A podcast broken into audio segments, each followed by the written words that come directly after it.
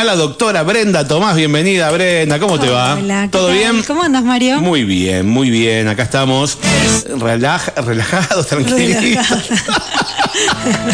Eh, acá estamos muy bien, muy bien. Bueno, vamos a charlar un ratito en nuestra columna eh, de, de salud para nuestros chicos y chicas. Vamos a hablar un poquito. Hoy traje un tema A que eh, está como cada vez más y más se pregunta, que es acerca de la pubertad. Ajá. Estamos viendo, eh, después de estos dos años, no solamente en Argentina, sino a nivel mundial, después de estos dos años que pasamos eh, con, con el COVID, eh, un aumento de casos de pubertad precoz. Entonces Ajá. vamos a hablar un poquitito de qué es la pubertad y a qué le llamamos nosotros pubertad precoz. Bien. ¿Por qué es importante consultar? En primer lugar, tenemos que saber qué es la pubertad. ¿Qué es la pubertad? La pubertad es un periodo de transición en donde se producen cambios neuroendocrinos, es decir, a nivel del sistema nervioso central y a nivel de nuestras hormonas, que nos van a permitir desarrollar cambios físicos y psicoemocionales en la transición de la infancia a la adultez. ¿Sí? Ah, Modificaciones, por ejemplo, corporales, salida de vello, crecimiento de, Exactamente. de- de partes. Todos los cambios físicos que se suceden en esta etapa se van a guiar por cambios en nuestras hormonas y en nuestro sistema nervioso central. Para definirlo bien, en Argentina siempre se define por grupo poblacional, es decir, por ca- cada, cada país, cada población tiene como, como un, un periodo de la vida en donde ocurre este, este evento. En algunos lugares es un poco antes, en otros un poco después. En Argentina las nenas inician la pubertad alrededor de los 9 años y los varones alrededor de los 10 años. ¿Y vos decís que en otros países cambia, cambia ese- esa franja etaria? Lo que estamos viendo en, eh, desde hace muchos años a esta parte, algunos, algunos años atrás a esta parte, es que se ha adelantado el, eh, es decir, cada vez a edades más inferiores vemos que los chicos inician la pubertad. ¿Y, sabés cuáles son los factores que alteran eso en otras regiones del mundo? Hay, hay múltiples estudios que están eh, buscando qué es lo que pasa, ¿sí? Se sabe que eh, lo que hablamos muchísimas veces acá, Alimentación. la alimentación, el sueño, nuestros hábitos de vida nos están llevando a adelantar este proceso fisiológico. Como te decía antes, en las nenas comienza alrededor de los 9 años y dura más o menos 2-3 años. Y en los varones alrededor de los 10 años y dura también 3-4 años en los varones. El primer signo puberal, es decir, lo primero que aparece en las nenas es el desarrollo del botón mamario. Otro cambio que sucede, es decir, empiezan a crecer las mamas. Sí. Otro cambio que sucede es que empiezan a acelerar la velocidad de crecimiento. El primer tercio de la pubertad en las niñas se ve eh, que aceleran el crecimiento. Las nenas pegan el estirón alrededor de los 10 años. Ajá.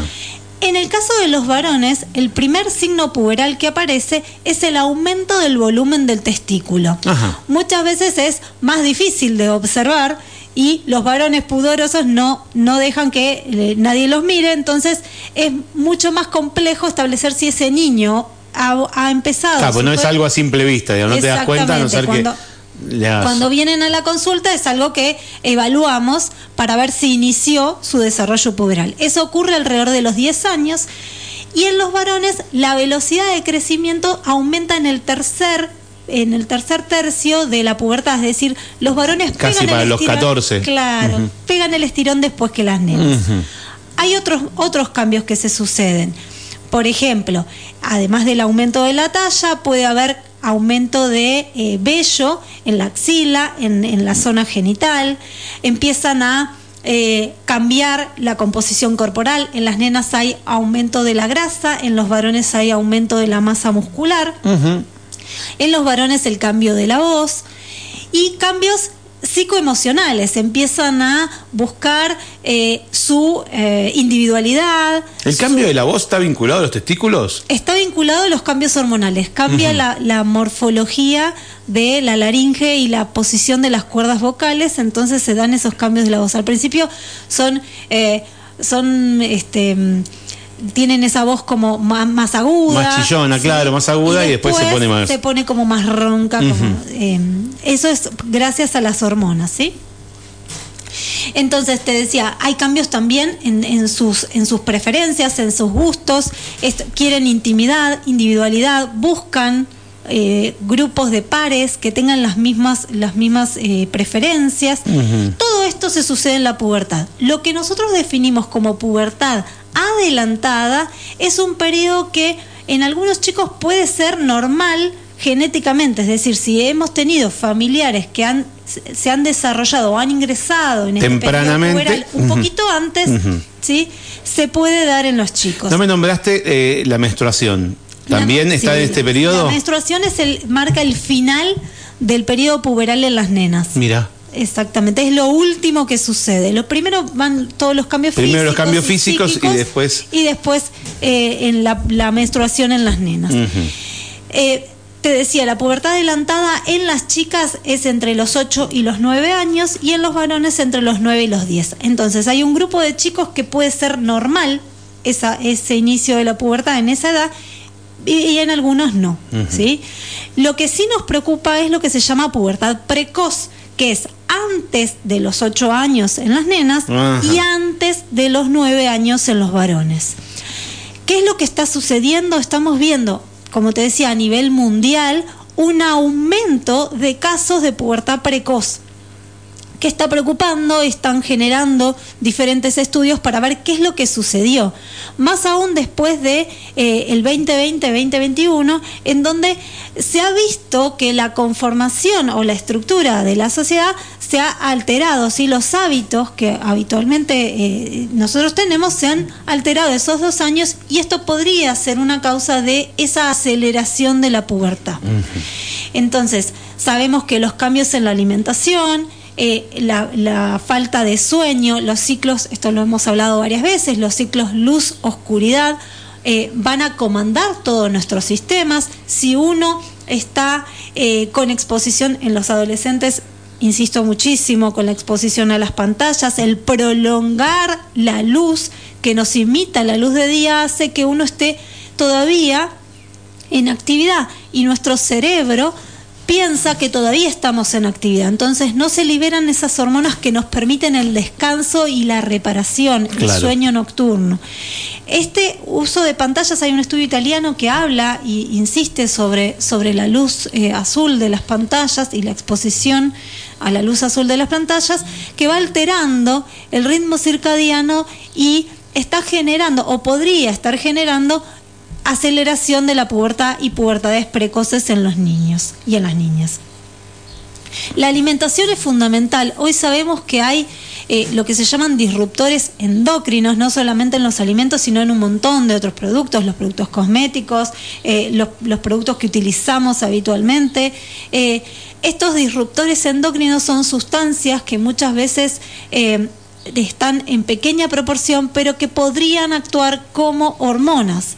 También los disruptores, em, los disruptores endocrinos pueden acelerar estos procesos.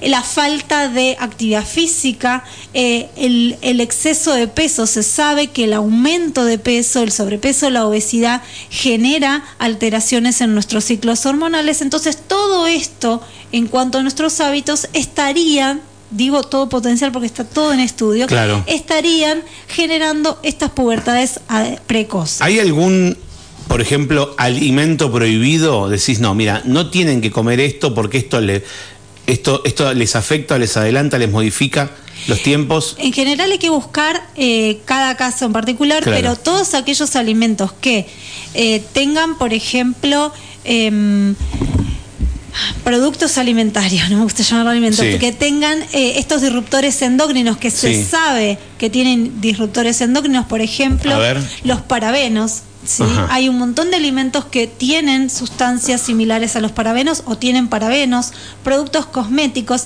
En general, eh, cuando uno mira el Código Alimentario Argentino, por ejemplo, em, está permitido como, como aditivo estos parabenos y en pequeña proporción. El problema está en que el consumo de muchas cosas con parabenos aumenta la dosis de esos parabenos. Entonces la exposición a los parabenos se sabe claramente que pueden generar eh, mm, acción hormonal. ¿sí? Los parabenos, por ejemplo, hay una sustancia que se encuentra en los envases Tetra Pak, ¿sí? Eh, todos aquellos alimentos o productos alimentarios que, se vienen- envasan en que se tetra, venden en sí. Tetra Pak pueden tener esta sustancia que es parte del, del envase, del, Ah. del envase plástico, Sí. y que al estar en contacto con ese líquido, por ejemplo, un juguito o, o una leche, que está en contacto un con ese de cosas, líquido. de arvejas te vienen Exacto. en Tetra Pak Bueno, hoy. las claro. salsas, al estar en contacto con ese líquido, puede generar que parte de, ese, de, ese, mm, de esa sustancia se encuentre en contacto con el alimento y lo consumamos. En las latas no. En las latas no están está bien, vamos para tenerlo Sí. para Los como productos opción. de cosmética también tienen estos ¿Y parabenos. qué maquillaje?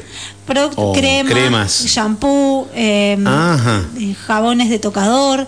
En general lo que hay que tratar ¿Eso de hacer- figura si uno lo lee en el sí, envase? Si uno lee las etiquetas, figuran. Ajá. Y te vuelvo a decir, en los códigos que alimentarios y en, y en- y en los productos cosméticos está eh, la cantidad y es muy pequeña. El problema es que si uno utiliza, suponete una crema que contenga esos parabenos y además tiene el shampoo y tiene el, la- la- la- el- el alimento. Claro, el tema es ese, la cantidad de bombardeo que te das de parabenos. Después sabemos que hay algunas, hay algunas plantas que pueden tener lo que se llaman fitoestrógenos, por ejemplo la soja. La soja eh, tiene una sustancia que se llama fitoestrógeno, que es una sustancia estrogénica de la planta, eh, que puede, en algunas personas sensibles, puede generar también eh, estimulación hormonal. Entonces, lo que tenemos que tratar de hacer es reducir la cantidad de estas cosas y en el caso de que tengamos un niño o una niña con signos de pubertad precoz, para esto es importante hacer los controles de salud anuales, siempre Porque insistimos lo con eso. ustedes lo descubrirían rápidamente. Porque si yo tengo una niña o un niño de 6, 7 años donde ya tiene signos puberales y pongo las alertas ahí. Perdón, A ¿verle bigote al nene también? ¿Ese vello en la cara también te, te da una señal o no? Hay que evaluar cada caso, Claro. ¿sí? Eh, no es lo mismo un, un vello suave, un, un pelo que sea eh, eh, eh, blandito, suave y, y- Que te venga tipo con un mostacho, claro. que venga con un Con un bigote, de adulto, claro. ¿no es cierto? Claro. Eh, entonces hay que evaluar cada caso en particular. A veces puede ser lo que se llama una telarca aislada, ¿sí? ¿Cómo, cómo? La telarca es el, el crecimiento de las mamas. Hay nenas que, por ejemplo, con 6, 7 años o con 5 años pueden tener un aumento del, del desarrollo del botón mamario. ¿Eso Aparece puede estar mamario. vinculado también a, a obesidad? En- O- hay, digo, a- o hay que mirar cada caso en particular. En, en los chicos con sobrepeso y obesidad se puede confundir muchas veces la telarca, es decir, el crecimiento de la glándula mamaria con, Con abundante aumento grasa, de claro, grasa, claro, claro, claro. retromamaria.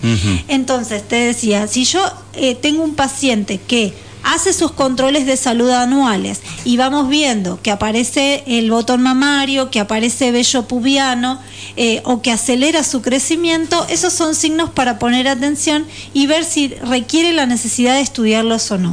Si uno determina que ese niño o niña está entrando en la pubertad a una edad que no correspondería, Sí. es importante estudiarlo y hacer un tratamiento en consecuencia. ¿Por qué?